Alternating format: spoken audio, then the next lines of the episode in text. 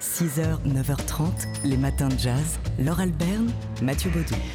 On a donc appris euh, hier la disparition de Frances Taylor Davis. La première femme de la première épouse de, Miles Davis, décédée à, 89 ans, danseuse Frances Taylor Davis, qui a été d'ailleurs la première euh, africaine-américaine à être invitée par le ballet de, l'Opéra de Paris. Elle a eu aussi eh ben, une, euh, une, position déterminante dans la vie, bien sûr, mais aussi dans la carrière de Miles à travers sa musique, mais aussi euh, ses pochettes de disques, et notamment euh, celle de Someday My Prince Will Come, sortie en 1961. C'est elle qui est sur la pochette de, de cet album. Miles je crois qu'il n'y avait jamais eu que des femmes blanches sur les pochettes d'albums de Miles. Il était chez Columbia. Il leur a dit je veux que ce soit ma femme sur ma prochaine pochette. Et il avait assez d'influence pour qu'on lui dise bah, Vas-y, fais ce que tu veux. J'oublierai jamais ça. Il n'était pas en ville, mais il appelait le photographe pour lui demander comment elle va alors, à quoi elle ressemble? C'était toutes les deux minutes. Je suis surprise que la photo soit si bonne. Enfin voilà. C'est ça l'histoire de ma première pochette d'album avec lui. La pochette de ce morceau, enfin de ce disque, on entend euh, ce morceau, Someday My Prince Will Come.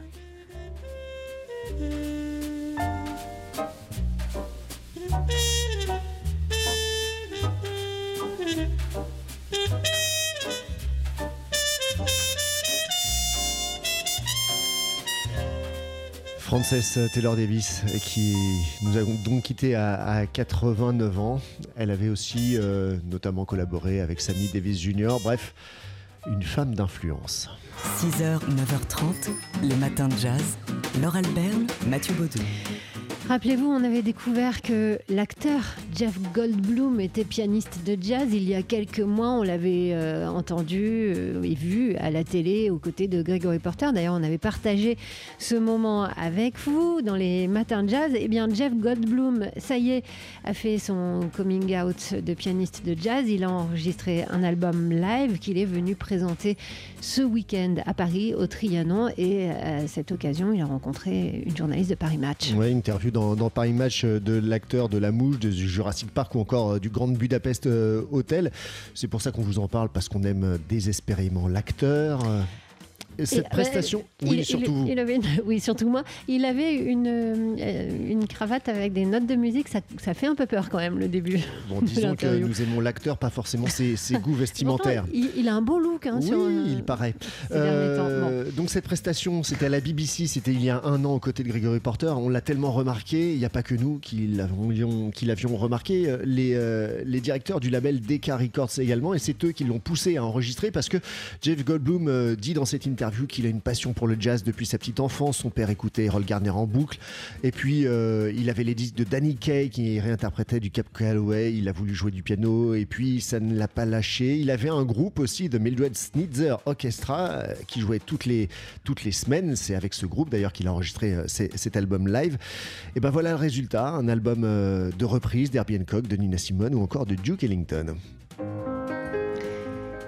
Et même, dessus, on trouve euh, ce It Never Entered My Mind qu'on a tous dans l'oreille par Miles Davis et qu'on écoute ici donc par Jeff Goldblum avec Till Bronner à la trompette.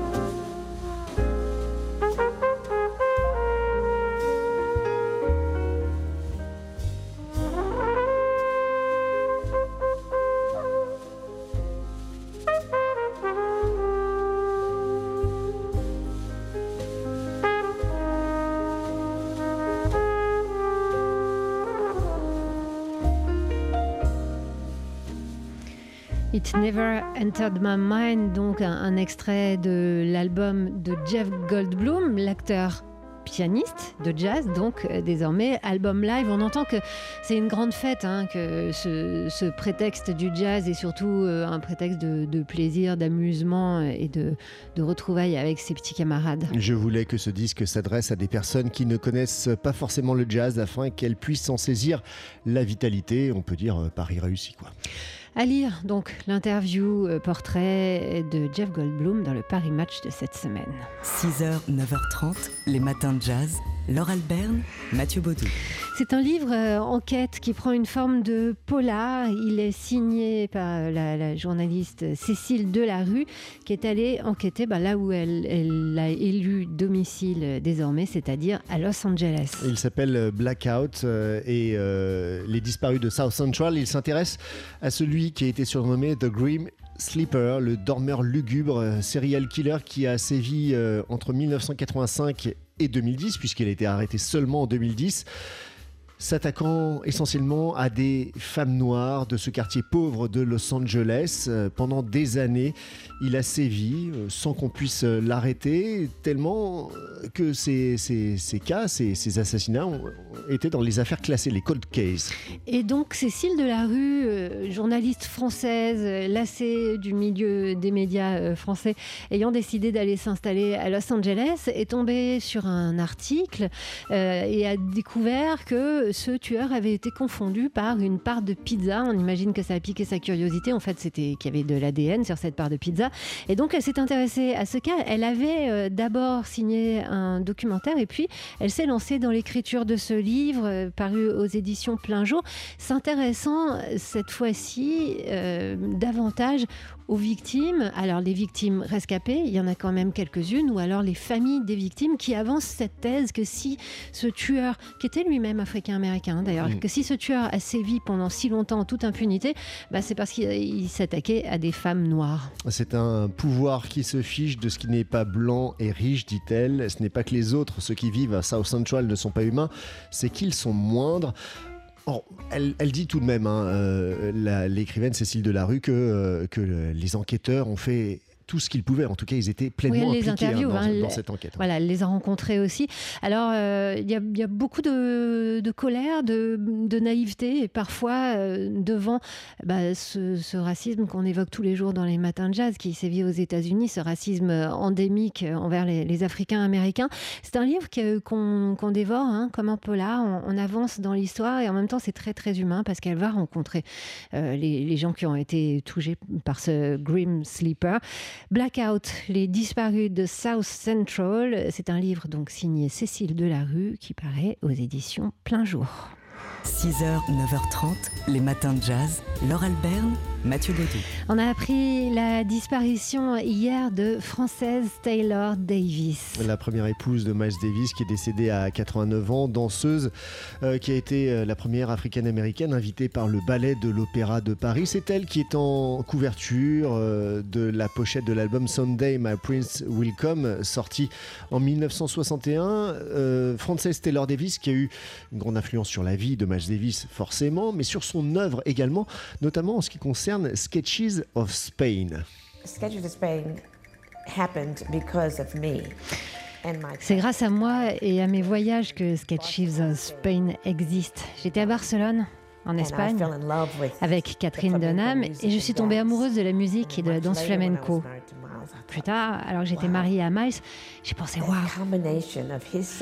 l'alliance de son son et du flamenco, ce serait formidable. Et quand la compagnie de Roberto Iglesias est venue à New York, j'ai dit à Miles, j'adorerais que tu viennes les écouter. Il voulait pas y aller, mais j'ai pris des tickets quand même. Et il est venu avec moi pour voir et écouter. Quand on a quitté le théâtre, on est allé directement au magasin Colony Records et il a acheté tous les albums de flamenco qu'il pouvait trouver. Le lendemain, il a appelé Gil Evans et il a dit Je veux faire ça.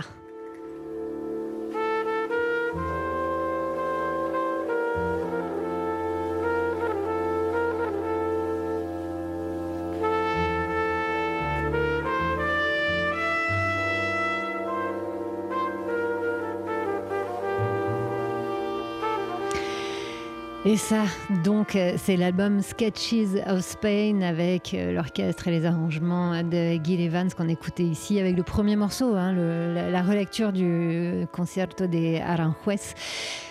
Album magnifique, euh, inspiré donc par Française Taylor Davis, la première épouse de Mike Davis dont on a appris la disparition hier. 6h, 9h30, les matins de jazz. Laure Alberne, Mathieu Baudou.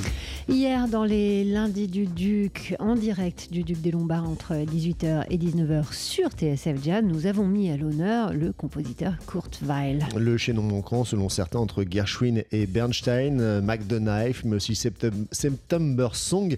Euh, certains des plus euh, grands standards de l'American Songbook euh, sont signés Kurt Weill. Pour nous en parler, il y avait notamment au micro de Laurent Sapir et de Sébastien Vidal Bruno Giner hier qui vient de publier une biographie consacrée à Kurt Weill.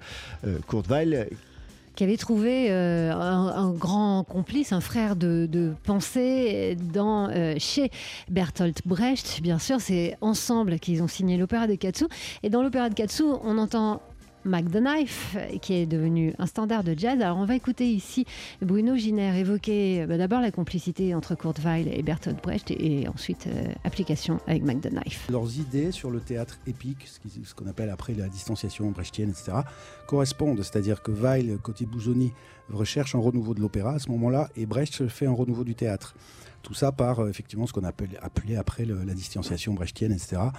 Et justement, Mac, Mac Messer, excusez-moi de prendre le, titre original, euh, qui est devenu Mac the Knife bien plus tard. Donc Mac et Messer, c'est exactement ça. C'est-à-dire qu'il y a une musique en soi qui, n'illustre pas le texte. Parce qu'effectivement, le texte est assez horrible, on va dire. Euh, c'est du viol, des assassinats, des meurtres, etc. Et la musique est très euh, charmante, on va dire, lancinante, etc. C'est une, complainte de rue, en fait. Euh, et, qu'il est très facile effectivement de faire swinger après comme on veut. Et il y a effectivement une volonté que la musique ne souligne pas le drame, parce que ça c'est un geste très romantique. Wagner par exemple.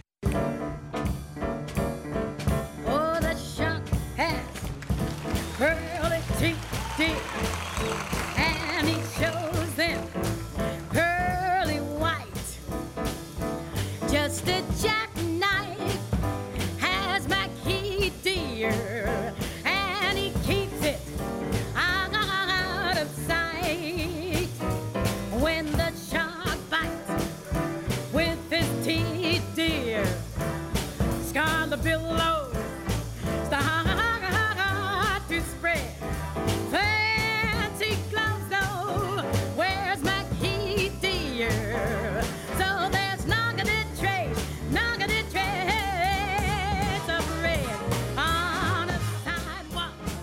Voilà, là c'est Ella Fitzgerald qui fait swinger Mac the. Elle n'a pas été la seule. Hein. C'est un morceau qui a été repris, repris de nombreuses fois, qui est devenu un standard de jazz. Et donc, on écoutait euh, ici comment il a été euh, conçu, écrit grâce à Bruno Giner, qui était l'un des invités des lundis du Duc hier pour cette émission entièrement consacrée à Courteval que vous pouvez réécouter, que vous allez pouvoir réécouter d'ici quelques minutes dans nos podcasts très fréquentables. Les matins de jazz.